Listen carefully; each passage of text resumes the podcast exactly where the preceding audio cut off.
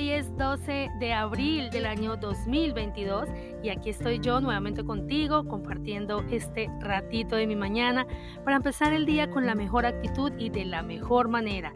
Yo soy Mayra Ibarra, para ti que aún no me conoces, y esto es Coleccionando Amaneceres de Coleccionista de Experiencias. Hoy quiero preguntarte, ¿qué tal eres tú a la hora de tomar decisiones? En mi caso personal, en ciertas áreas de mi vida no soy tan buena y soy súper, súper indecisa, pero en otras áreas soy muy, muy enfocada y tomo las decisiones, eh, digamos que muy rápido y afortunadamente, pues esa decisión siempre ha tenido un final feliz, ¿correcto? Pero entonces, si tú eres una de esas personas que te cuesta tomar decisiones como yo en ciertas áreas de mi vida, hoy quiero compartir contigo una información que he puesto en práctica y que me ha funcionado. Y es usar nuestra brújula interna.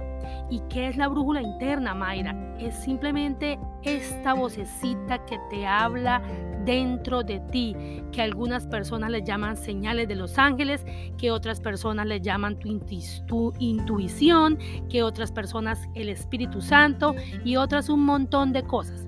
¿Cierto? Pero es esta, es simplemente esta, esta brújula interna que todos los seres humanos llevamos dentro de cada uno de nosotros y que por estar en el diario vivir, en el corre-corre, el diario vivir, pues no nos detenemos a escucharla.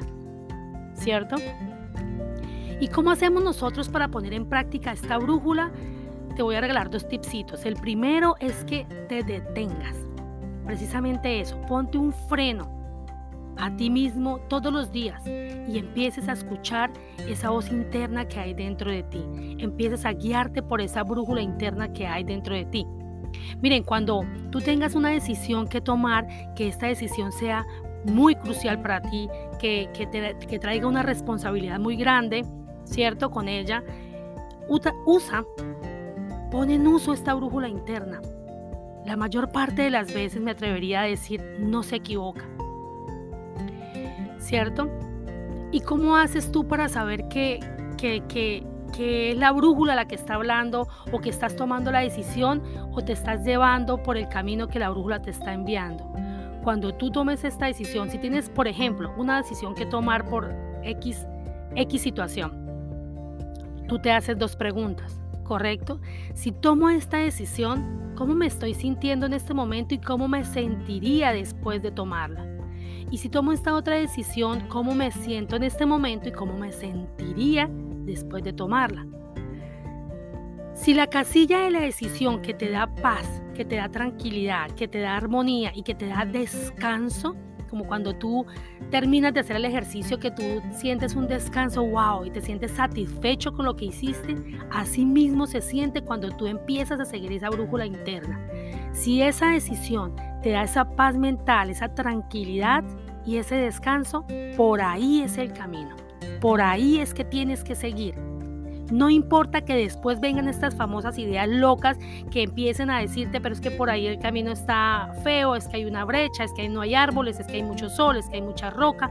No importa lo que haya eh, alrededor de la primera decisión que tú tomaste que te, que te generó paz. Correcto, no importa, porque con toda seguridad el final de ese camino es la decisión correcta y esa te va a traer tranquilidad más adelante. Si en este momento te generó esa, esa, esa paz, es por ahí. Es por ahí, señores. Y la segunda, la segunda cosita que te quería compartir o el segundo tipcito es que no cuestiones la brújula interior. No la cuestiones. Hay personas que no creen en esto, hay personas que dicen, ay, que es que los ángeles no existen, ay, es que qué voz interior me va a hablar a mí, ah, es que, es que la mente le juega unos, unas pasadas, es que eso es la mente la que está hablando, ah, no, es que, eh, que espíritus, ni que nada, que Espíritu Santo, yo no creo nada de este tipo de cosas, no te cuestiones independientemente de tu religión y tus creencias, ¿vale? No cuestiones la brújula interna porque jamás se equivoca. No la cuestiones, simplemente pon la prueba.